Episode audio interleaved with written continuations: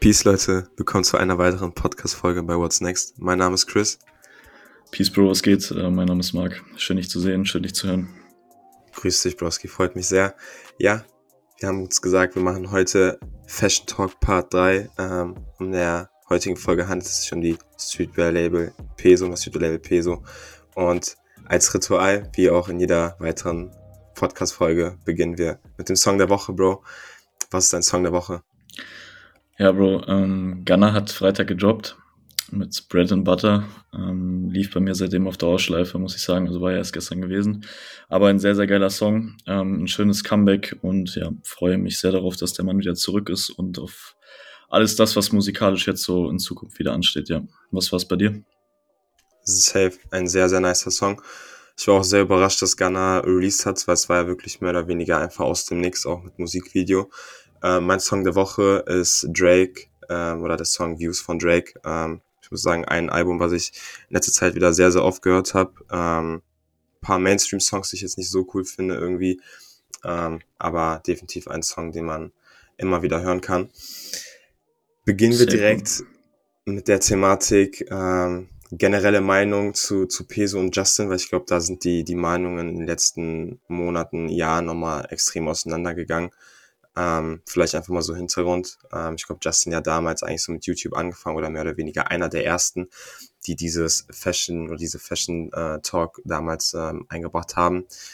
War damals so diese Kombi irgendwie mit Victor. Ähm, ich weiß damals noch Samore war auch so ein Teil davon. Ähm, waren auch so wirklich die ersten ähm, Berührungspunkte, die ich zu diesem Fashion-Vibe äh, damals hatte. Und es gab damals noch Deadstock Dynasty. Ich glaube, so Kenner kennen den auch noch. Und Justin war auf jeden Fall da also derjenige, äh der das Ganze echt so total ins Rollen gebracht hat. Ähm, muss man sagen, damals definitiv Videos geguckt und war einfach sehr interessant, so dieser Werdegang von ihm.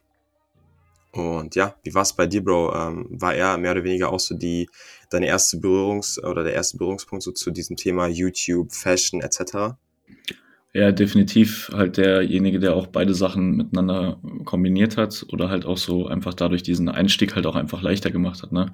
Also sag mal, es ist ja immer die eine Sache, irgendwie eine, eine Brand ne, hochzuziehen oder damals war ja auch noch gar nicht dieses Instagram-Ding so groß gewesen oder dass man ja auch versucht hat, darüber halt seine Marke zu pushen oder das ganze Marketing halt darüber laufen zu lassen ähm, oder halt auch über YouTube. Und ja, dadurch bin ich auch eigentlich, oder ich würde auch sagen, dass so neben LFDY eigentlich Peso dann so dieser ja, Hauptpunkt war, wo man wirklich so diesen Zugang einfach für dieses deutsche Streetwear-Ding einfach so ein bisschen bekommen hat. Einfach wie gesagt aus dieser Kombination YouTube, ähm, Instagram-Marketing und ja, dadurch ist man halt einfach darauf aufmerksam geworden und hat sich die Sachen angeschaut. Und von daher würde ich sagen, dass es schon ein relativ großer Schritt war, auch für mich. Also ich denke, seitdem ist auch ähm, ja in der Entwicklung oder modetechnisch äh, sehr, sehr viel passiert. Ich denke auch bei vielen Leuten persönlich, aber auch natürlich am deutschen Markt generell. Ja, das sind so diese, diese ersten, äh, diese ersten Berührungspunkte, die ich irgendwie mit der, mit der Marke hatte oder auch mit Justin natürlich als Person. Ähm, das war ja am Anfang, ich sag mal, bevor dann Peso wirklich anlief oder die ersten Kollektionen rauskamen, hat er sowieso schon viele Videos gemacht gehabt, ähm, wie das Ganze ja angefangen hat und ähm, ja, genau. Ja, safe. Also ich kann dir da nur zustimmen. Ich weiß so, bei mir war so dieser Peak damals irgendwie, man war halt so in der Schule und da fing es dann halt alles an. So, ich glaube, bei uns beiden war es ja eh schon relativ früh, dass wir uns für Mode und Fashion interessiert haben. Und das wird halt durch solche Sachen nochmal irgendwie gestärkt, dass man, dass es normaler halt auch war, dass du dich dann halt in der Pause irgendwie nicht über äh, den Lehrer XY abfuckst oder über das Wochenende, weil man irgendwie ein Spiel hatte, man verloren hat, sondern dass man auch mal die Pause genutzt hat und gesagt hat, ey, lass mal irgendwie über Fashion reden, über Marke XY. Und ähm, er war auf jeden Fall ein Vorreiter, deshalb die Entwicklung dahingehend äh, echt crazy, wenn man sich das so überlegt, ähm, dass er YouTube-Videos gemacht hat, dann sich dazu äh, entschieden hat zu sagen, ich äh, gründe meine eigene Marke und traue mich einfach so diesen Step. Und da hat man halt auch schon gemerkt, dass Peso ja in einer relativ kurzen Zeit einen sehr, sehr großen Hype generiert hat. Also das war ja damals wirklich irgendwie, wenn ich darüber nachdenke, du wolltest dir irgendwie mal was holen, ähm, die Sachen waren ausverkauft, du konntest irgendwie nach zehn Sekunden schon gar nicht mehr was kaufen. Leute haben sich irgendwie so, da haben Bots generiert, damit die da Sachen kaufen können, um im Resale da irgendwie noch Geld zu für bekommen. Also es war, war echt eine, eine crazy Zeit und ich glaube, dass es das wahrscheinlich so erst einmal auch nicht geben wird. das wurde ja dann generell in Deutschland äh, sehr, sehr krass, dass äh, dann irgendwie alles sold out war und irgendwie war das dann Freitag 18 Uhr äh, Peso Release. Also es war schon zum damaligen Peak ähm, crazy. Und ähm, ja, ich würde sagen, das war insgesamt schon eine, ähm, eine verrückte Zeit. Also ich glaube, heutzutage ist es gar nicht mehr so, weil natürlich auch die ganzen Strukturen ganz anders gelegt worden sind. Früher war das halt, da hast du einfach eine geringe Stückzahl, die Sachen waren einfach total gefragt und man konnte das ja auch wahrscheinlich gar nicht so einschätzen, wie viel sollen wir releasen, ähm, wie gehen wir jetzt den nächsten Stock an und so weiter und so fort. Und ich erinnere mich damals, es war so mit einer der ersten Kollektionen, ich habe jetzt den Kollektionsnamen nicht im Kopf, wenn du den irgendwie weißt, kannst du ihn gerne irgendwie hinzufügen. Da haben die ähm, im Five Guys geshootet ähm, da gab es damals diese Flanell ähm, Jeansjacke mit äh, diesem Schriftzug Peso. Dann hatten die so extrem coole ähm, Trackies, einmal in so einem Rot und in so einem Schwarz mit diesem Marlboro-Logo. Den hatte ich damals auch in ähm, Schwarz, bis er dann irgendwann eingelaufen ist. Und da weiß ich noch ganz genau, ich bin irgendwie auf die Website gegangen und wirklich so binnen 10, 20 Sekunden war es wirklich sold out. Und ähm, hatte dann irgendwie noch Glück, dass ich da aber die, den Anzug ähm, erhalten habe. Aber ja, es war generell, glaube ich, schon äh, eine krasse Zeit und würde sagen, ähm, so wie es da zur damaligen Zeit war, ist es äh, schon unique gewesen. Wenn man sich dann so die Entwicklung anschaut ähm, von Peso, von der ersten Kollektion mehr oder minder zur heutigen, ähm, es sind extrem viele Kollektionen, die daraus äh, resultiert sind oder die entstanden sind. Wahrscheinlich äh, unfassbar, wenn man überlegt, wie lange die Marke einfach auch schon aktiv auf dem Markt ist. Also wir reden ja jetzt nicht mehr irgendwie darüber, dass es äh, ein Läufer oder ein Selbstläufer ist von über ein, zwei Jahren und ähm, es läuft irgendwie, sondern wir reden echt darüber. Ich glaube, Peso gibt es jetzt seit sechs, sieben Jahren, wenn ich mich recht entsinne. Also es ist schon ähm, echt äh, kurz vor einem Zehnjährigen und da wird einem erstmal so bewusst, wie lange es Peso irgendwie eigentlich schon gibt, weil ich finde, zehn Jahre ist echt crazy und gefühlt war es irgendwie noch gestern, als man äh, sich an die ersten Kollektionen so erinnert. Ähm, wie nimmst du das nochmal wahr? Ähm, nimmst du es vielleicht auch schon so, dass man sagt, okay, Peso gibt es schon so lange oder ist es für dich irgendwie auch noch so, dass du sagst, gefühlt äh, wurde die Marke gestern gegründet, aber es ist einfach auch schon so viel passiert. Ähm, das würde mich mal so auch dahingehend interessieren, wie du das Ganze siehst. Ja, nochmal kurz einwerfen. Also diese, ähm, dieses Shooting in dem Five Guys war, glaube ich, aus Season 6 gewesen, wenn ich mich recht entsinne. Okay. Ähm, genau, ja. Und nochmal allgemein, auch du hattest es eben schon gut erläutert gehabt, eigentlich ähm, gerade so was diese Rarität am Anfang ne, betrifft, die ganzen Jobs, die kamen immer 18 Uhr, die Sachen waren relativ schnell sold out gewesen. Man muss ja auch sagen, dass jetzt auch in der künftigen Entwicklung oder alles das, was ja an Streetwear-Marken jetzt auch im Nachhinein so ein bisschen kam, ja auch eigentlich das Modell ja so ein bisschen der Vorreiter war oder die, die Strategie für alle irgendwie war. Ne? Ähm, egal ob das jetzt 6pm war, ähm, als Beispiel, die natürlich dann auch irgendwie noch mit ähm, Early Access Codes das Ganze versucht haben zu vermarkten und dadurch natürlich nochmals mehr geschafft haben, ja, diesen Hype um diese Stückzahl oder diese geringen Stückzahl natürlich zu generieren. Ähm, ne, inwiefern davon jetzt auch vielleicht manchmal so ein bisschen mit künstlicher Verknappung gespielt wurde, ähm, ist ja jedem sein, sein gutes Recht, aber es ist natürlich auch eine Sache, die sich gerade am Anfang bewährt hat und natürlich auch noch ein bisschen mehr für Furore einfach gesorgt hat. Ja, wenn man dann halt sein Label damit schmücken konnte, dass die Sachen innerhalb von 10, 12 Minuten ausverkauft waren, dann waren es auf einmal fünf Minuten gewesen, auf einmal zwei Minuten. Ähm, also der Trend hat sich natürlich schon durch die, ja, durch die Streetwear-Szene so ein bisschen durchgezogen. Ähm, von daher, aber ich denke, da werden wir jetzt ja auch noch mal im Verlauf ein bisschen drauf eingehen, dass ja jetzt aktuell der Trend auch immer so ein bisschen mehr dahin geht, dass man sagt, okay, man will einfach ja nicht mehr diese, ja, diesen, also ne, ne, ne einen Job rausbringen, und dann aber einfach, man sagt, okay, man will die Sachen einfach länger im Shop haben, man geht generell einfach mit größeren Stückzahlen und versucht so einfach auch jedem die Möglichkeit zu geben, ähm, ja, doch immer eine gewisse Verfügbarkeit einfach auf die Sachen zu haben. Und ähm, das finde ich gut, wie gesagt, aber ich denke, da ähm, ja, gehen wir wahrscheinlich auch gleich nochmal im Verlauf so ein bisschen drauf ein, ja. Ja, safe. Also dahingehend muss man ja auch sagen, hat Justin sich halt auch ganz klar committed. Also man muss ja sagen, bis vor anderthalb Jahren hat er ja auch mehr oder minder regelmäßig Videos gedroppt. Also zur Covid-Zeit war das halt Peak, da war der halt auch auf Twitch und dann war so diese Justin-Reactions, die sind ja auch viral gegangen. Also ich glaube, fast jede Reaction auf YouTube hatte fast eine Mio Klicks, was echt crazy ist. Und ihm war ja auch schon wichtig, das hat er auch damals irgendwie mal so gesagt, ähm, er möchte halt nicht dadurch assoziiert werden, dass man Peso kauft wegen ihm, Ähm, ich glaube, dass es aber ein hoher Teil dessen schon war, dass Leute gesagt haben, ich kaufe Peso, weil ich einfach Justin cool finde und ich mich damit einfach identifizieren kann. Und da fand ich diesen Step halt auch schon sehr, sehr mutig, weil du committest dich ganz offen und ehrlich und sagst, ich ähm, werde jetzt keine Videos mehr machen. Ähm, ich glaube, die Roomtour, die man sich so erhofft hat, die äh, wird man bis heute auch nicht mehr äh, zu sehen bekommen. Da machen ja äh, Zuschauer irgendwie heute noch Jokes raus. Aber er hat sich da schon ganz klar committed und hat gesagt, ich möchte damit einfach nicht mehr assoziiert werden und ähm, released ja auch gar keine YouTube-Videos mehr. Früher hat er ja noch die YouTube-Videos als Kollektionsvideo vorgestellt. Das hatte er bei der letzten Kollektion, bei der Spring 23 ähm, auch nicht mehr. Und das dann einfach dahingehend schon sehr, sehr interessant, weil er klipp und klar sagt, ich positioniere mich anders, ich will, dass Peso nicht mehr damit identifiziert wird. Ja, Leute wissen, ich bin der CEO, ich bin der Kopf dahinter aber ich will nicht derjenige sein, der im Rampenlicht steht und äh, möchte da so meine CI ein bisschen verändern, was ich äh, sehr, sehr gut finde. Und ich glaube, es ist auch ein guter Übergang, um zu sagen, die Spring 23 ist von Peso wahrscheinlich so die, ja, wie soll man, wie soll man sagen, so die nennenswerteste Kollektion in dem Sinne, weil es vom Aufbau her die erste Kollektion ist, die ganz, ganz anders vertreten ist. Also wir sprechen jetzt darüber, er hatte ja auch damals irgendwie gesagt, bevor er das Ganze angekündigt hat, er möchte Peso zugänglich machen, ähm, damit es sich irgendwie jeder leisten kann. In dem Sinne, dass jeder Zugriff darauf hat und ähm, die Exklusivität dadurch ein bisschen verringern. Bedeutet man erhöht die, die Stückzahl für die einzelnen Pieces. Wenn dann aber was sold out ist, dann ist es halt auch sold out. Und ähm, ich muss sagen, das ist eigentlich auch mehr oder minder so der Way to go, dass du sagst, ich release zwei Kollektionen, einmal eine Spring Summer und eine Fall Winter und ähm, mache jetzt irgendwie nicht 6, 7, 8, 9, 10 Drops und dann immer Exklusivität auf 6, 7 Pieces. Das ist ja auch so, wie es eigentlich in dem Fashion-Kosmos bevorzugt wird oder wie es eigentlich auch vorgelebt wird. Und da hat er sich halt echt committed und hat gesagt, ich gehe diesen Step und ähm, ja, würde erstmal sagen, so, wie findest du diesen Step auch zu sagen von äh, YouTube, dass ich sage, ich trenne mich davon. Ich fahre halt jetzt auch eine neue Schiene, indem ich sage, ich äh, mache Peso für jeden zuläufig oder zugänglich.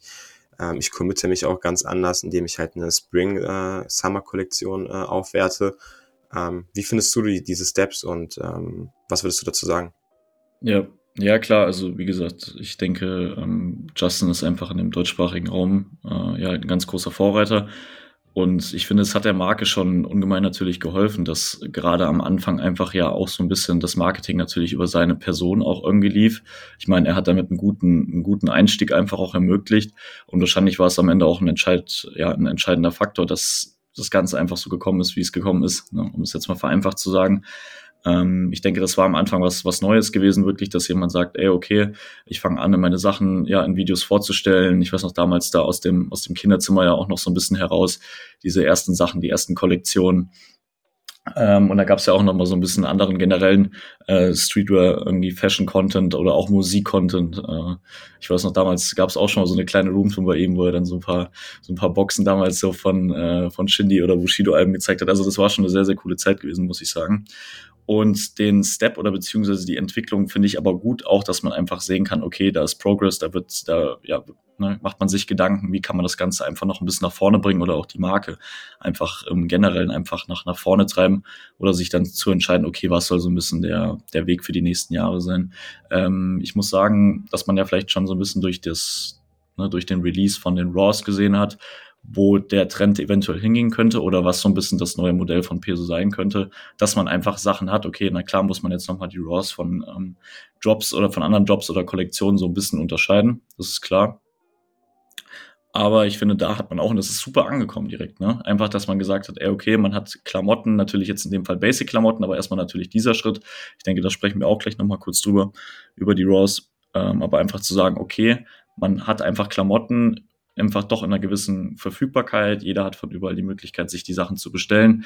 Falls was sold out geht, zumindest war es bei den Raws, glaube ich, auch so gewesen, dass man sich dann doch darum gekümmert hat, dass die Sachen dann in einem gewissen Zeitraum auch einfach äh, restockt werden. Ähm, das war meines Wissens bisher auch immer so. Natürlich, dann gab es mal Colorways, die waren irgendwie beliebter gewesen, gerade am Anfang die schwarzen Sachen natürlich oder auch die weißen Sachen, die waren dann doch mal relativ schnell weg, was aber auch völlig okay ist, weil man ja auch da schon muss, ey, okay, ähm, wie nehmen die Leute das Ganze an? Wie verkaufen sich die Sachen? In welchem, in welchem Stückzahlbereich müssen wir uns auch so ein bisschen, auch als etablierte Marke natürlich auch irgendwo bewegen? Und dann kam natürlich jetzt im letzten Jahr kam, glaube ich, das Statement, das war letztes Jahr gewesen, glaube ich, ne? Das war nicht, war nicht dieses Jahr, das war letztes Jahr genau, gewesen. letztes ja. Jahr. Hm. Und das ist natürlich ein mutiger Schritt, weil bis dato hat es niemand so in der Form gemacht hat, äh, in, dieser, in der Form gemacht, also ne, gerade von all diesen äh, etablierten Streetwear-Marken auf dem deutschen Markt. Und ähm, ja, einfach zu sagen, ey, okay, man ja distanziert sich so ein bisschen von dem Geschäftsmodell, was man halt die die ähm, vorherigen fünf Jahre so ein bisschen gefahren ist und sagt, okay, man möchte sich einfach neu ausrichten. Man sagt, man möchte jedem die Möglichkeit geben, ja, äh, die Klamotten kaufen zu können. Man ist nicht auf irgendeinen Job angewiesen. Natürlich gibt's dann auch immer wieder Pieces, die natürlich beliebter sind oder die natürlich dann schneller, ähm, ja, wo schneller natürlich die Gefahr besteht, dass die ganzen Sachen weggehen. Was auch völlig in Ordnung ist, aber einfach erstmal sich klar zu positionieren und sagen, okay, man bewegt sich davon weg, man, man möchte das vielleicht auch einfach nicht mehr, um einfach auch ja jedem, jedem Kunden da eine, eine faire, faire Chance zu geben und so natürlich auch einfach so ein bisschen von diesem Fast Fashion Ding wegzugehen. Ne? Ähm, ich glaube, das war ja auch einfach so ein, so ein Mainpunkt dahinter oder auch ein, ein Beweggrund. Und ja, genau. Ähm, mich hat's mich hat's wie gesagt Safe. überzeugt. Ich finde es auch bei anderen, ich find, man hat so das Gefühl, dass jetzt auch immer mehr Marken diesen, diesen Schritt gehen und dann halt sagen, ey, okay, man möchte einfach, ne, jedem, jedem, der sich gerne was kaufen möchte, der Interesse an den Klamotten hat, einfach eine faire Chance bieten, um einfach auch die Klamotten, ne, man will lieber Qualität über Quantität, also weniger Jobs und dafür aber einfach die Verfügbarkeit schaffen, ja. Safe, also sehr, sehr gute Punkte, die du da auch genannt hast. Ich glaube, ist auch generell ein guter Übergang, um die aktuelle Kollektion zu bewerten. Ich muss sagen, ich finde erstmal den, den Vibe, wenn man sich halt auch das Lookbook anschaut, ähm, sehr, sehr ästhetisch getroffen. Also man merkt, man hat sich seine Gedanken gemacht. Ähm, ich finde die Location erstmal cool gewählt. Äh, man hat das alles auch so nochmal aufgeteilt irgendwie. Ich glaube, man hat sich dann ein schönes Hotel gemietet ähm, und hat das dann alles, alles sehr, sehr ästhetisch ähm, einwirken lassen. Ich muss sagen, ähm, ich finde die, die, die Stylings ähm, bei den dazugehörigen Looks sehr cool, auch treffend. Ähm, also da auf jeden Fall, sieht man auf jeden Fall, dass sich da Gedanken gemacht wurden.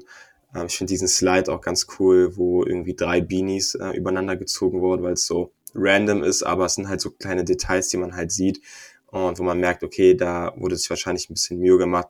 Äh, man hat sehr, sehr viel an äh, Auswahl gehabt, also die einzelnen Kleidungsstücke. Es war, es wurde sehr, sehr doll variiert. Man hat natürlich, natürlich immer so auch ein paar Basics mit einbezogen aber generell das Sortiment erweitert. Man hat verschiedene Trackies in verschiedene Colorways ähm, gebracht, man hat Tanktops gebracht, man hat Gürtel gebracht, verschiedene Denims, Longsleeves, ähm, Hoodies, also jedes Kleidungsstück wurde eigentlich mit aufgegriffen, Cappies, also eine Cap, ähm, alles, was eigentlich relevant und wichtig ist. Und da muss ich sagen, finde ich, haben die sich schon sehr, sehr gut committed. Also ich würde sagen, ich finde das Shooting, die Location sehr, sehr gut gewählt ähm, finde, passt auch einfach zu dem Vibe. Also man merkt, ähm, es ist einfach stimmig und jetzt nicht irgendwie ganz random gewählt. Im Gegenteil, es ähm, hat schon so seinen Sinn dahinter. Und ähm, da muss ich sagen, es ist sehr, sehr gut gewählt. Von den einzelnen Kleidungsstücken muss ich sagen, ähm, ich finde es gut. Ähm, ich glaube aber oder hätte eigentlich erwartet, dass man sich da noch ein bisschen ähm, specialmäßiger auf eine gewisse Art und Weise aufstellt, dass man sagt, okay, man ähm, sagt, man geht oder fährt noch mehr so diese Schiene, dass man sagt, es ist äh, noch uniker und ähm, du baust dir da irgendwie nochmal so dein eigenes äh, Brand-Byte ab, indem du halt sagst, okay, ich committe mich halt dazu, zu sagen, ich äh, bringe halt eine neue äh, Spring Summer oder die erste in dem Fall und ähm, versucht da halt auch noch so ein bisschen mehr Looks abzureifen, die man vielleicht vorher so nicht bei Peso gekannt hat. Ähm, gutes Beispiel für mich da wiederum ist aber auch, was einfach aufgegriffen wurde, ist dieser Double Layer äh, Tracksuit. Ich muss sagen, ich finde ähm, die Schiene sehr, sehr cool, weil man halt einfach auch, glaube ich, so sagt, okay, wir wollen irgendwie jede Sparte mit abgreifen und da jetzt unsere eigene, ähm, unsere, unsere eigene Identität fahren. Ähm, wenn ich mich auch recht entsinne, wird jetzt auch viel, viel mehr nicht nur mit dem kleinen Schriftzug gespielt, sondern halt einfach auch mit der mit dem Logo, mit dem Adler, ähm, der die Schlange da umgreift. Gerade auch bei dem Dennis, Denims, muss ich sagen, finde ich das ähm, Patch hinten äh, brutal nice. Ähm, wenn man sich das anschaut, hinten ist es ja ähm, dieser Patch äh, gut aufgegriffen mit Peso, mit dem Adler, der die Schlange umgreift, dann ähm, das äh, Peso-Logo in so einer pinken Schriftart, äh, wo ich sagen muss, was ich sehr, sehr cool finde, weil es da auch ein bisschen special ist. Und ich muss sagen, da finde ich, ist es schon auch zu erkennen, dass Peso da auch sagt, okay, wir wollen uns da noch ein bisschen ähm, einzigartiger aufstellen. ich glaube, wenn man halt auch diese Schiene fährt, weil das war auch dieses Besondere damals, ähm, wenn wir auch gleich auf die anderen Kollektionen noch zu sprechen kommen, dass man damals halt einfach so frei Schnauze irgendwie released hat und ähm, wirklich so das Gefühl hatte, dass jedes Piece unique ist. Klar musst du immer auch Kollektionen abgreifen, einfach aus finanzieller Sicht, wo du weißt, das ist ein Selbstläufer, die verkaufen sich und ähm, da läuft alles gut. Aber ich glaube, wenn du dich ein bisschen mehr dazu committest und sagst, ich traue mich wieder ein bisschen mehr, noch mehr Pieces einzubeziehen, die wirklich special sind und ähm, die ein bisschen einzigartiger sind, ich glaube, das äh, würde der Marke auch gut zu Gesicht stehen. Und ähm, ja, kann einfach sagen, all over finde ich die neue Kollektion gut. Ich glaube, es wird sehr, sehr spannend zu sein oder zu sehen sein, wie die nächsten Kollektionen sind. Bedeutet, ähm, die Fall-Winter-Kollektion wird sehr, sehr wichtig sein, um dann halt einfach mal zu sagen, okay, man hat jetzt ein ganzes Jahr durchgezogen ja, in diesem Format, sprich Spring, Summer, Fall, Winter. Und dann ist es halt sehr, sehr wichtig zu sehen, wie ist die Entwicklung in den kommenden Jahren, wie committet man sich, äh, fährt man diese Schiene genau sofort ähm, changen wir noch irgendwas. Also sind ja viele Kleinigkeiten, die halt noch hinzukommen. Ich glaube, man muss erstmal ein paar Referenzen ziehen, ähm, einfach halt auch aus logistischer Sicht. Wie können wir das alles unterbringen? Ähm, wie planen wir die kommenden Jahre? Also es ist schon auch ein, äh, ein Konzept, was erstmal so irgendwie eine Season durchgelebt werden muss, dass man da auch wieder Referenzen rauszieht. Aber all over ähm, finde ich es gut ähm, auch noch mit Potenzial nach oben, aber ich glaube, dass äh, die nächsten Kollektionen dann nochmal einzigartiger werden und auch nochmal besser werden, in dem Sinn, dass man sagt, wir hatten jetzt erstmal den ersten Step und committen uns dazu und schauen, wie es äh, sich äh, entwickeln wird. Aber ich bin auch sehr gespannt, was du äh, dazu sagst und würde dir jetzt einfach mal zuhören. Ja, äh, also nochmal auch kurz nochmal auf die Kollektion einzugehen. Ähm, ja, ich denke, du hast, du hast es jetzt, du hast auch die einzelnen Pieces äh, schon ein bisschen genauer bewertet. Für mich ist es auch ähm, eine gute Kollektion, keine sehr gute Kollektion, aber auch einfach persönliche Meinung, ähm, einfach so von den Pieces, mit denen ich mich vielleicht auch ein bisschen mehr identifizieren kann oder die ich auch ähm, gut finde. Und du hast es angesprochen, dass diese, diese Wave-Optik, ähm, die sowohl bei den Denims mit drin ist, aber auch natürlich bei den ähm, Hoodies durch diese abgesetzten Nähte so ein bisschen zu erkennen ist, das finde ich wirklich cool. Ja, wie gesagt, die Tracksuits, da hat man jetzt auch gesehen, dass da neue Sachen kommen sollen, ähm, neue Jogger kommen sollen. Da gab es ja auch so einen kleinen ähm, Sneak Peek schon für die, für die folgenden Sachen. Ähm, bin ich sehr, sehr gespannt. Und ich finde, ja, es lässt sich schon ein guter Faden auch in der Kollektion erkennen. Ich finde es gut, dass man ein paar Colorways mit drin hat, sowohl von den, von den Jeans, aber auch von den Hoodies, als auch von den Tracksuits. Ähm, die Gürtel kamen mit dazu. Also wirklich viele, viele Sachen. Ähm, all over ist gut, nicht sehr gut. Ähm, ein paar, Sp äh, paar Sachen sprechen mich an, ein paar eher weniger. Ähm, und du hast es richtig gesagt. Ich denke, ja, man wartet jetzt das Jahr eigentlich noch ab und schaut, okay, wie entwickelt sich jetzt das Ganze, kommt das Ganze gut an, was können wir für ein Fazit danach ziehen? Und dann einfach zu schauen, okay, wie, wie, wie fahren wir jetzt in dem nächsten Jahr beispielsweise weiter oder ähm, wie stellen wir uns so ein bisschen für die Zukunft auf? Meiner Meinung nach, ich denke, das ist aktuell das, das richtige Modell. Man hat sich jetzt auch sowohl mit den Raws nebenbei einfach wirklich ein gutes, gutes Fundament aufgebaut, ähm, was einfach, denke ich, auch so eine gewisse, eine gewisse Stabilität ähm, der Marke gibt. Und dann schauen, was sich einfach für Kollektionen darum bauen lassen. Ja, also ich bin sehr gespannt, was kommt, auch an folgenden, an folgenden Kollektionen. Und ja, lass uns einfach mal vielleicht das Ganze nochmal in einem halben Jahr, in einem Dreivierteljahr besprechen und schauen, wo die Marke dann steht oder beziehungsweise was bis dahin alles passiert ist. Wie gesagt, ich lasse mich da gerne überraschen und äh, gehe da aber auch voll mit dir, ja. Safe. Ähm, kommen wir vielleicht zu einem sehr, sehr guten Übergang, wenn wir direkt sagen, was war für dich vielleicht so die, die stärkste Peso-Kollektion, die, die released wurde und vielleicht so zwei, drei Iconic ähm, Pieces, wo du sagst, die finde ich überkrass oder das sind Pieces von Peso, ähm, die wirklich durch die Decke gegangen sind, äh, einfach auch für dich als Referenzwert. Ähm, was wären das so für, für dich für, für Kollektionen oder für Pieces? Ja, vielleicht erstmal zur Kollektion. Ah, ist immer schwierig. Ich denke, es ist ja auch immer so, dass man eine Kollektion hat und dass einem eine Kollektion so all over komplett gefällt, ist, denke ich, schon sehr unwahrscheinlich. Man hat ja immer eine gewisse Anzahl von Pieces. Man hat mal Kleidungsstück, was einem besser gefällt, mal weniger gefällt. Ich denke, das, das ist ganz normal.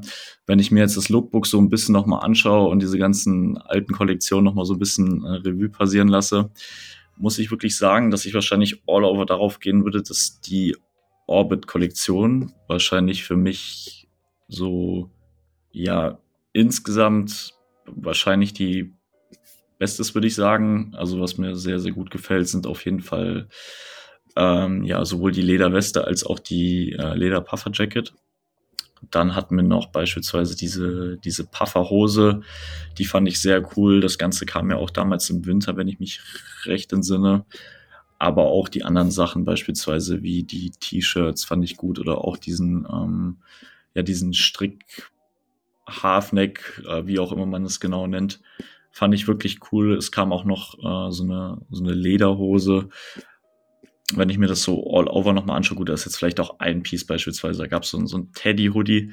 Äh, der gefällt mir jetzt, gefällt mir jetzt nicht so gut.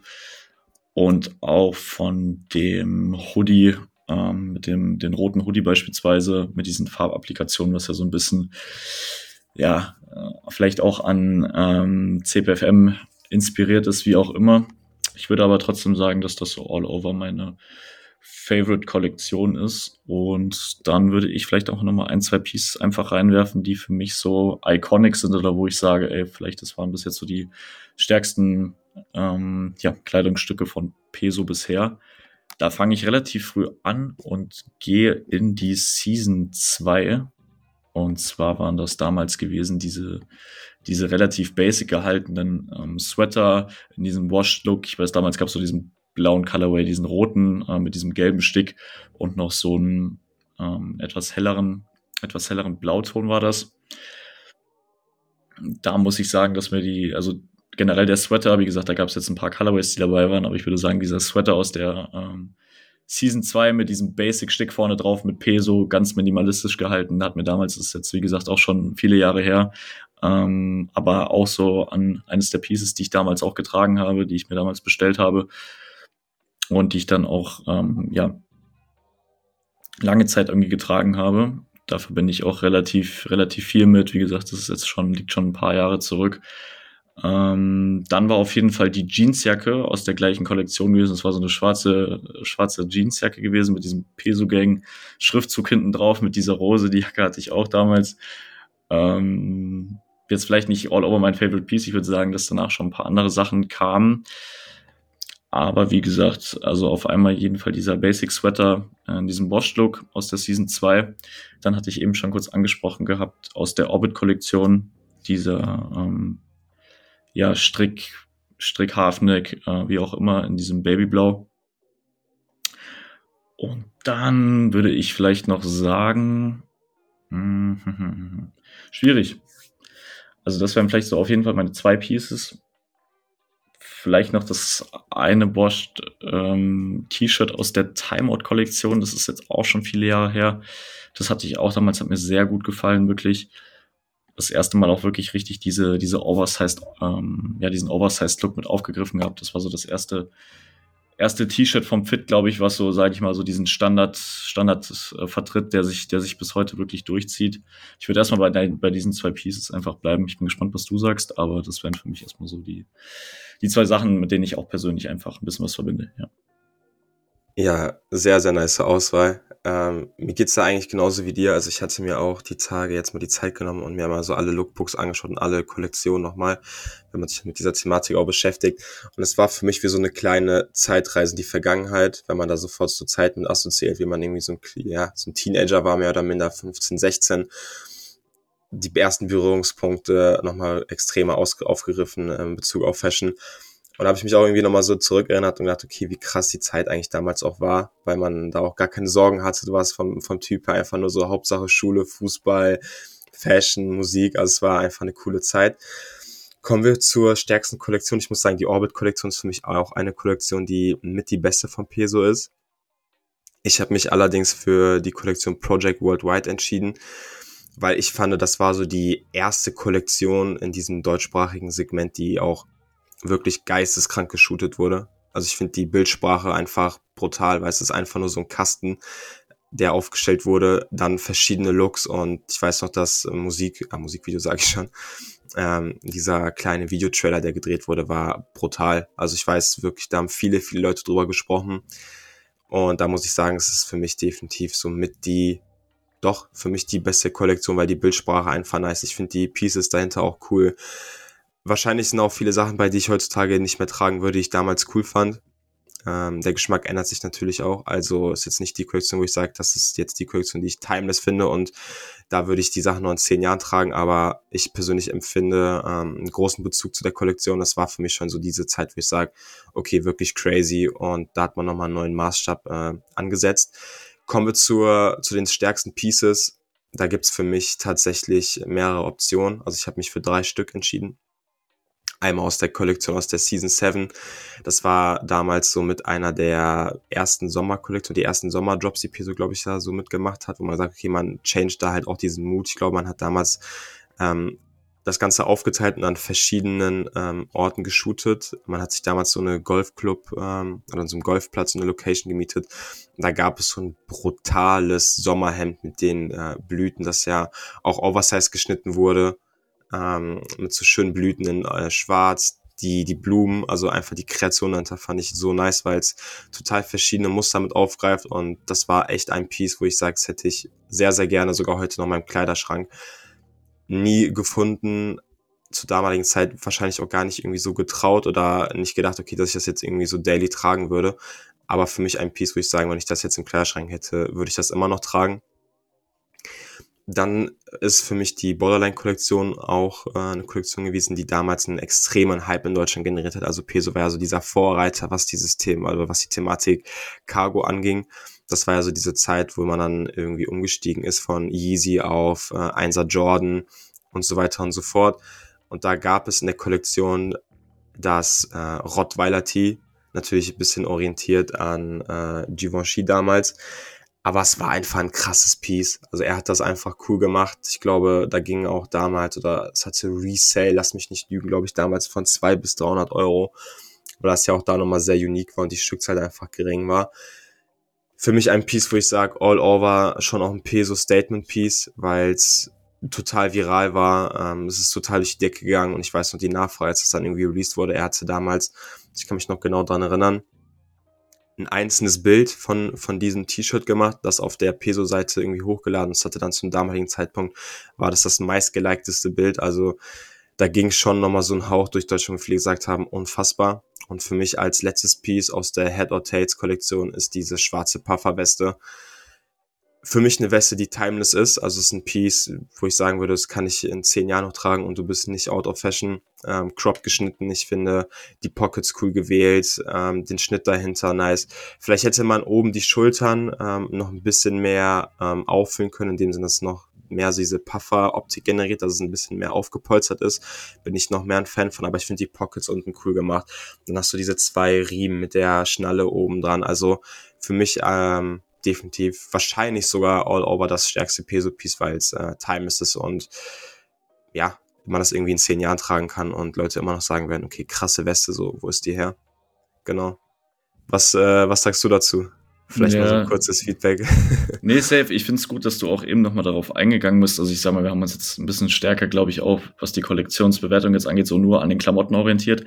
Aber man muss natürlich auch dahinter sehen, okay, wie wird, wie wird so eine Kollektion eigentlich an sich präsentiert? Wir haben eben am Anfang darüber gesprochen, dass Justin gerade am Anfang jede Kollektion immer auf YouTube dann auch immer per Video vorgestellt hat, was jetzt ja zuletzt nicht mehr der Fall war.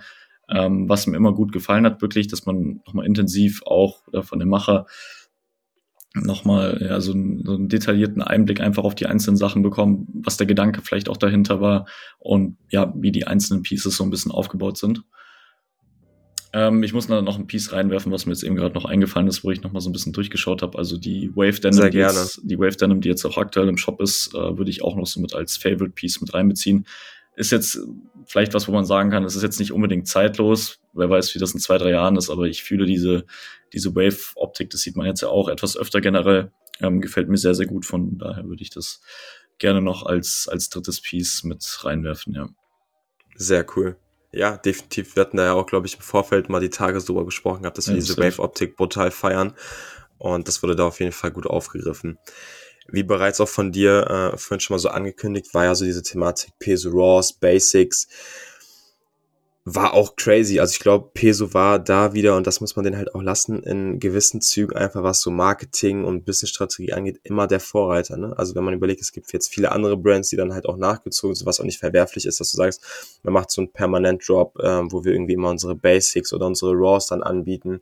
Die einen nennen Raws, die anderen nennen Plus, was weiß ich war auch einfach ein Business-Move, wo ich sage, total schlau gemacht. Also einfach wirklich die Basics, Basics mit einzugreifen, in verschiedenen Colorways anzubieten. Man sieht ja auch, jetzt variiert das Ganze immer wieder. Man bietet so viele Möglichkeiten an. Du kannst ja bei Peso Jogger kaufen, du kannst Denims kaufen, die als Basic hinterlegt sind, du kannst äh, Badehosen holen. Du hast voll viele Möglichkeiten im Bereich Accessories. Ähm, wie war das für dich? Was würdest du sagen, als du damit mitbekommen hast, Justin released ähm, diese Basic äh, oder diese RAWs-Variante. Äh, wie hast du das aufgegriffen und was sind so deine Gedankenzüge dahinter? Ja, ich würde noch kurz das einwerfen. Ich habe eben den Gedankengang nicht richtig zu Ende geführt. Also wir haben uns ja nochmal über die einzelnen Kollektionen und die Kollektionsbewertung und ich wollte einfach nochmal da ein bisschen drauf eingehen, dass man ja wirklich guckt, okay, ähm, was, für ein, was für ein Setting wählt man natürlich für jede einzelne Kollektion. Ja, du hast jetzt eben gesagt, ey, da wurden Sachen in Amerika geshootet, da wurde mal ein Golfplatz gemietet, da war mal das, da wurde mal ein Hotel gewählt. Ähm, einfach so Sachen auch, die einfach zur Kollektion passen und die natürlich aber auch für mich in der Endbewertung einfach ja so ein bisschen dafür auch ausschlaggebend sind, okay, was für ein Fazit kann ich dazu jetzt ziehen? Ja, also wie ist das, wie ist das Shooting? Man hat natürlich auch immer gemerkt, okay, mit steigendem Erfolg steigt natürlich auch die Qualität von den einzelnen Sachen. Man hat auch kreative, ja, kreative Leute, die einfach aus dem Bereich kommen, die man einfach mit, mit einbeziehen kann, weil man natürlich auch das gewisse Budget hat, um das in sein Marketing reinzustecken. Aber ich finde, dass diese Entwicklung konnte man schön sehen, dass wirklich, ja, teilweise, das ist jetzt vielleicht ein bisschen überspitzt gesagt, aber ich denke, das kann man, das kann man schon so sagen, dass Kollektions Videos dann teilweise wie, wie kleine Blockbuster waren. Äh, also ich, da sind, denke ich, einige dabei. Und ja, diese Entwicklung ist auf jeden Fall schön zu sehen. Von daher hoffe ich, dass natürlich diese Sachen auch in Zukunft immer noch kommen werden. Und was man, denke ich, bei Justin oder generell bei Peso ja auch extrem sehen konnte, einfach diese Entwicklung von den einzelnen Shootings ähm, bis hin ja zu wirklichen Videoclips oder äh, kleinen äh, Trailern oder ja, Kurzfilmchen, wie auch immer. Genau, ja. Jetzt muss mir noch mal kurz bitte roten Faden geben. Ich habe deine Frage nochmal. Alles gut, Bro. Ähm, ich hatte dich gefragt, wie du die Bewertung einsiehst, als Justin damals ja, bekannt genau. gegeben hat, dass es die Raws gibt, etc. Ja, ja. Ähm, wirklich gut. Also ich habe das relativ schnell positiv auch aufgegriffen, einfach weil für mich persönlich auch damals dieser Trend war, dass man sich immer mehr oder ja immer mehr Richtung ja weniger plakativere Sachen orientiert einfach. Also es geht nicht mehr darum, irgendwie das große Stitching oder den großen Print drauf zu haben auf seinem Hoodie, auf der Hose, auf seinem T-Shirt, was auch immer.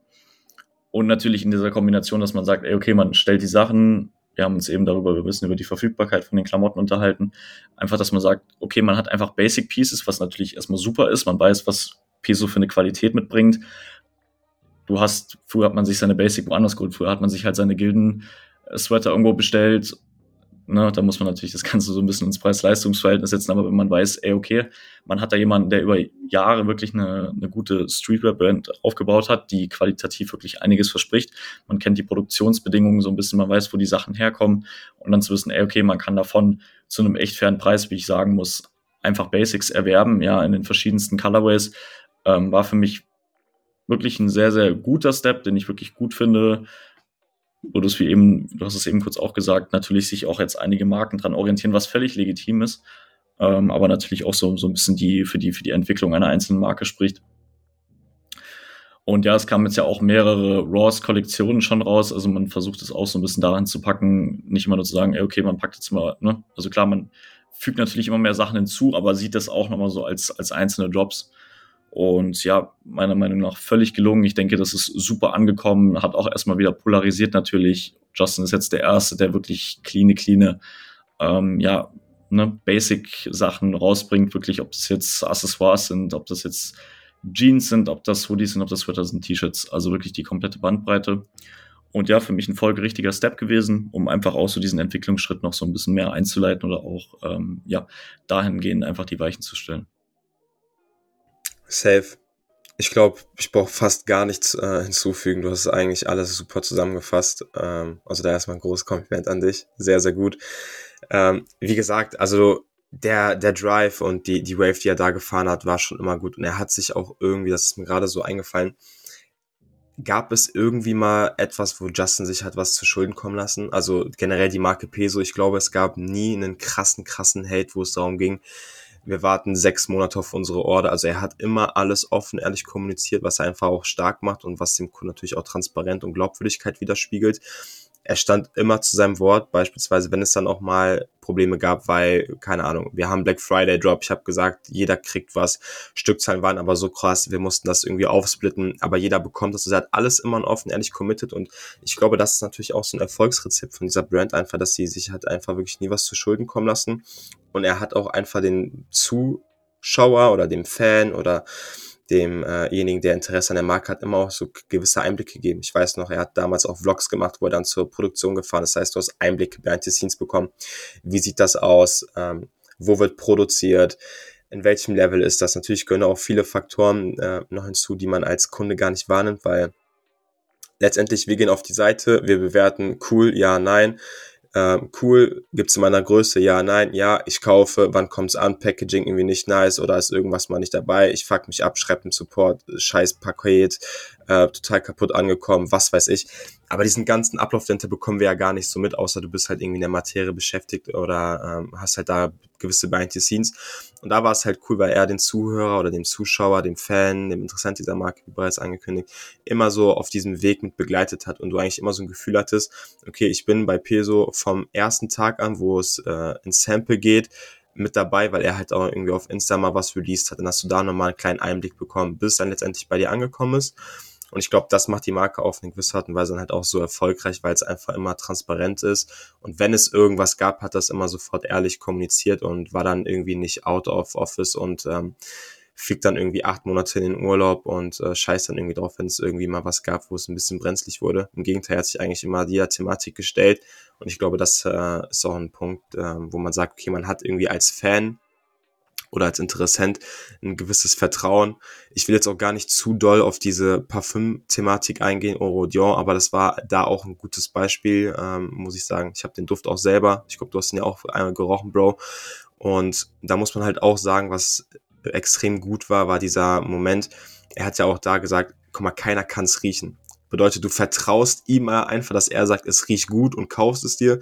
Aber wie fair und ehrlich war, dass er committed sagt, ihr könnt den Duft kaufen, Ihr könnt ihn aufsprühen, wenn er euch nicht gefällt, ihr könnt ihn auch wieder zurückschicken, ihr bekommt euer Geld erstattet.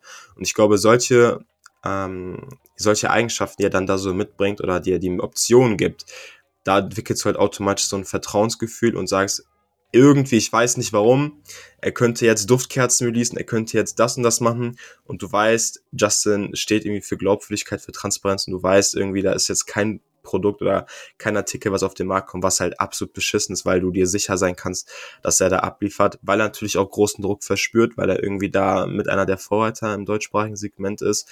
Aber das ist halt auch so eine Thematik, wo ich sage, du hast so eine Glaubwürdigkeit und so eine Transparenz. Du hast diesen Duft noch nie gerochen, du kaufst ihn dir aber einfach, du weißt, ey, der gibt mir die Möglichkeit, ich bekomme mein Geld zurück und irgendwie weiß ich einfach, dass es halt auch gut riecht oder dass die Klamotte gut ist oder dass die Quali gut ist. Vielleicht kannst du noch darauf kurz eingehen, bevor wir uns dem letzten Punkt widmen, aber ja.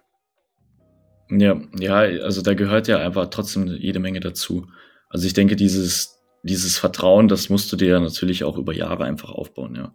Und da kommt es wahrscheinlich einfach zugute, dass gerade am Anfang doch einfach Justin auch viel ja über seine Persönlichkeit auch einfach so ein bisschen vermarktet hat, einfach auch gerade vielleicht für die jungen Zuschauer, die sich natürlich vielleicht auch erstmal mit ihm identifizieren oder das, was er macht, das, was er trägt, das, was er an Beiträgen vielleicht auf Instagram hochlädt, etc.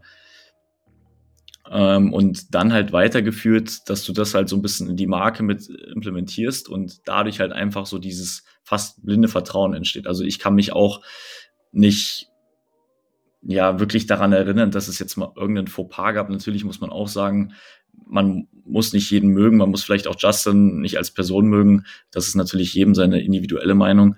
Aber am Ende muss man natürlich einfach sagen, man muss Respekt vor den Sachen haben, die er macht und so wie er es macht.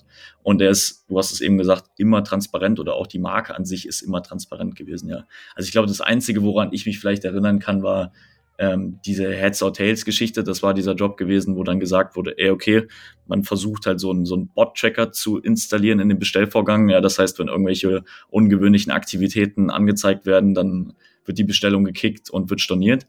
Und da habe ich dann auch mit einigen Leuten drüber geschrieben gehabt oder dieses Feedback war, dass dann extrem viele Leute, die überhaupt gar nicht dann sowas verwendet haben oder überhaupt kein Bot verwendet haben, dann irgendwie dann, dass dann eine riesen Stückzahl an Bestellungen einfach storniert wurde. Und da war, glaube ich, so ein kleiner Aufschrei das erste Mal gewesen, wirklich.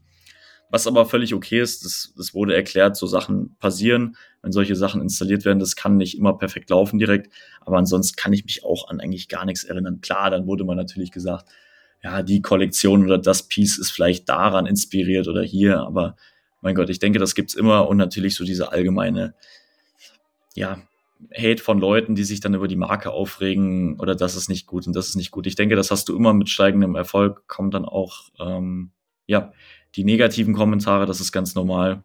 Aber ich denke, bis daher ist das sonst eigentlich eine relativ cleane Vita. Das muss man auch einfach ja, ihm zugute halten oder auch der Marke am Ende zugute halten.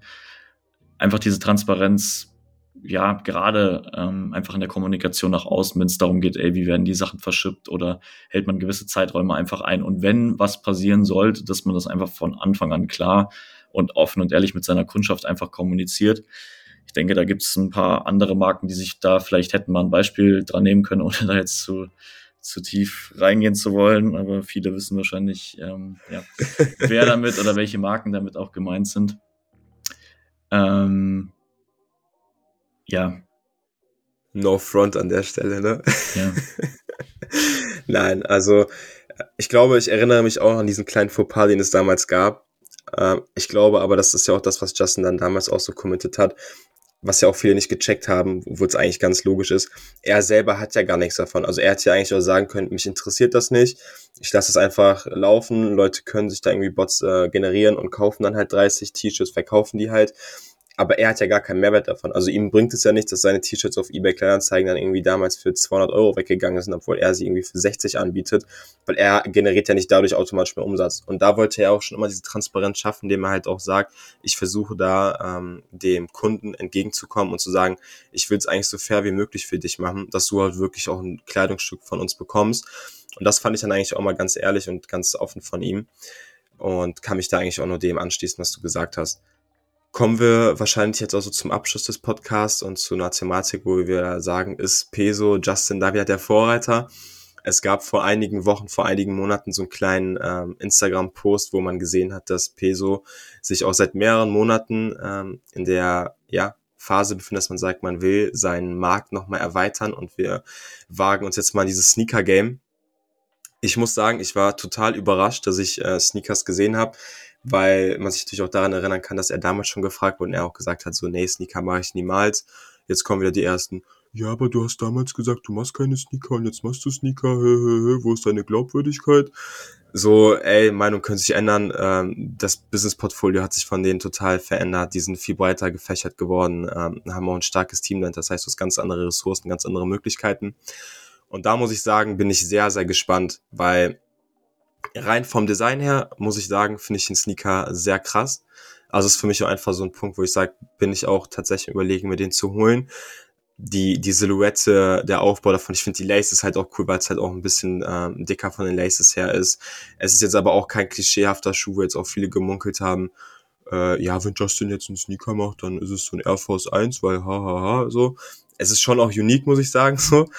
Ähm, und einfach sehr, sehr interessant. Also ich glaube, dass es prinzipiell eine Thematik ist, ähm, die spannend sein wird. Ich kann mir auch überhaupt gar nicht vorstellen, welcher Preisrange wir uns da befinden. Also was ist das für ein Material? Das natürlich auch noch ähm, Faktoren, die dann mit einbezogen werden. Ist es dann echt Leder? Dann kostet der Schuh wahrscheinlich 220 bis 280. Ist es ein anderer, werden andere Stoffe verwendet, dann ist er vielleicht bei 180 oder 160 bis 180. Also ich finde, die Price Range wird sehr, sehr interessant sein und ich glaube, dass es cool wäre, da vielleicht schon nochmal so ein Video von ihm zu sehen, ob er es macht oder nicht.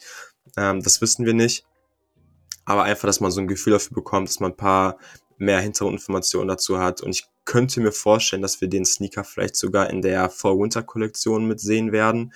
Oder vielleicht als Special Drop. Ähm, aber ja, was ist da deine Meinung? Wie siehst du den Sneaker? Was sind da deine Hintergedanken zu?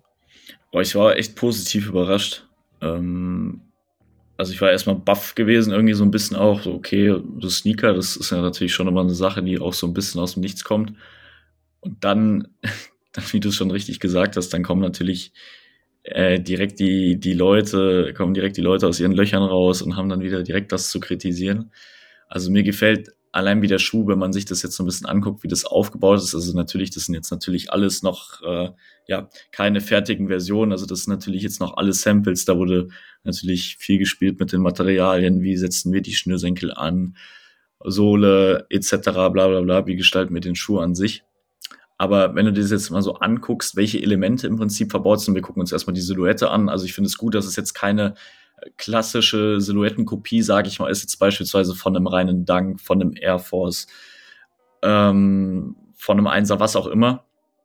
So man erkennt, das ist jetzt, für mich ist es eine Silhouette oder eine Silhouettenkombination sogar aus vielen Schuhen, was ich sehr, sehr gut finde. Erstmal, also ich sehe vielleicht irgendwo einen LV Trainer auch mit drin, beispielsweise ähm, noch ein, zwei andere Schuhe vielleicht. Also es gefällt mir roundabout erstmal von der Silhouette wirklich sehr, sehr gut. Und dann auch, wie, die, wie du jetzt, wenn du jetzt den Schuh genauer anguckst, wie dieses P, also ja dieses, dieses Peso-Logo, so wie es jetzt auch auf äh, ja, vielen Klamotten aus den letzten Kollektionen war, wie das Ganze eingebaut ist auf dem Schuh, so ein bisschen seitlich, ohne dass man jetzt auf den ersten Blick wirklich direkt erkennen, äh, okay, das ist jetzt ein Schuh von Peso, aber dann beim genaueren Hinschauen, ähm, die Gedanken, die man sich da mitgemacht hat, wie man trotzdem irgendwie einen cleanen Sneaker bringen kann. Hier gibt's ja auch viele Colorways. Ich denke, dass wir uns da auch einige Farbtöne erwarten werden. Aber wie man es schafft, sein ja, Markenbild, äh, sein Logo irgendwie in den Schuh unterzubekommen, dass es nicht direkt plakativ aussieht, ähm, aber halt trotzdem irgendwie, ja, so eine, so eine stilistische Note einfach mit einbringt. Ähm, von daher bin ich sehr gespannt, wann die Sachen kommen. Ich freue mich drauf, aber bleibt natürlich auch abzuwarten, okay, du hast es eben gesagt, in welcher ähm, ja, Price Range bewegen wir uns dann so ein bisschen, um welche Materialien werden gewählt, etc. Aber ein guter Schritt für mich, um da auch einfach nochmal sein ja, Portfolio, sein ähm, Klamottenportfolio oder beziehungsweise sein Streetwear-Portfolio dazu erweitern. Ähm, ich bin gespannt, ob die Schuhe dann auch als Raws verfügbar sein werden quasi ähm, oder halt dann auch nochmal in einer separaten Kollektion kommen. Aber für mich eine gute Sache, kann jeder finden, wie er will. Für mich ist es wirklich, wirklich sehr gelungen. Ja. Ja, safe. Also ich stimme dir da eigentlich in jeglichen Punkten zu. Und was ich halt ganz cool finde, so es ist so mit die erste Brand, die im deutschsprachigen Raum, die halt all over ausgestattet ist. Ne? Also du kannst sagen, du gestaltest dann deine Lookbooks in einem Full Peso Fit, weil du halt Sneaker hast, klar, Denim, Pants, Overshirts, Jackets bietest du schon an, Accessories auch breit gefächert, aber einfach dieser Punkt zu sagen, ich shoote all over Peso, ist schon auch ein Statement und vor allem in diesem Sneaker-Bereich. Also ich bin sehr, sehr gespannt, wie, äh, wie es sich da entwickeln wird, generell ähm, die, die Aussicht zur, zur neuen Kollektion, was uns da noch in Zukunft erwarten wird, denke ich, wird sehr, sehr interessant sein. Und ähm, dann würde ich sagen, hat es mich sehr, sehr gefreut, heute so ausführlich mit dir am frühen Morgen zu sprechen und ähm, wünsche auf jeden Fall allen Zuhörern einen guten Start ähm, in die kommende Woche, je nachdem, wann ihr euch den Podcast anhört. Vielleicht, um das Ganze noch so kurz abzuschließen, heute DFB-Pokalfinale, kurze Prediction. Was sagst du, Broski, äh, wer macht's?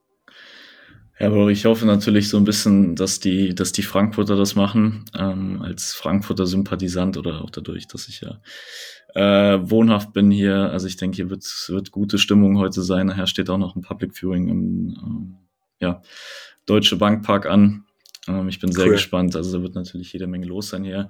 Ich hoffe natürlich einfach aus Sympathiepunkt natürlich, dass die Eintracht das macht. Aber man muss natürlich sagen, dass Leipzig gerade seit der Rückrunde wirklich eine grandiose Saison gespielt hat und immer mehr in Fahrt gekommen ist. Man hat einen Kunku, der jetzt wieder dabei ist, der ja die Leipziger nach der Saison verlassen wird. Aber ich denke, die laufen wirklich äh, aktuell zur Höchstform auf. Von daher denke ich eher, dass es Leipzig macht aus spielerischen, spielerischen Gesichtspunkten. Aber würde mich freuen, ähm, wenn die Frankfurter gerade nochmal mit Oliver Glasner, der ja auch äh, ja nicht mehr in der kommenden Saison Trainer äh, von den Frankfurter sein wird, da nochmal die Möglichkeit hat, einen Titel nochmal mitzunehmen. Von daher. SGE, ne? ja, safe. Also ich habe da auch klare Sympathie äh, zur SGE. Ich muss auch noch einfach sagen, also Oliver Glasner, brutaler Trainer, ohne jetzt da den Fußball-Talk noch äh, jetzt anzunehmen, sonst äh, geht die Podcast-Episode irgendwie drei, vier Stunden wieder aber er hat einfach schon Frankfurter oder das Frankfurter Spielstil komplett variiert, nochmal verändert, ähm, einfach aufgrund dessen, was er einfach für eine brutale Arbeit geleistet hat. Letztes Jahr der Gewinn der Europa League, wenn er jetzt sich dieses Jahr mit einem Abschluss noch mit dem DFB-Pokalsieg ähm, verabschiedet, also was willst du mehr? Du hast dann zwei Titel äh, gewonnen mit der SG, was schon brutal schwer ist. Und dann noch das DFB-Pokalfinale inklusive letztes Jahr Euroleague.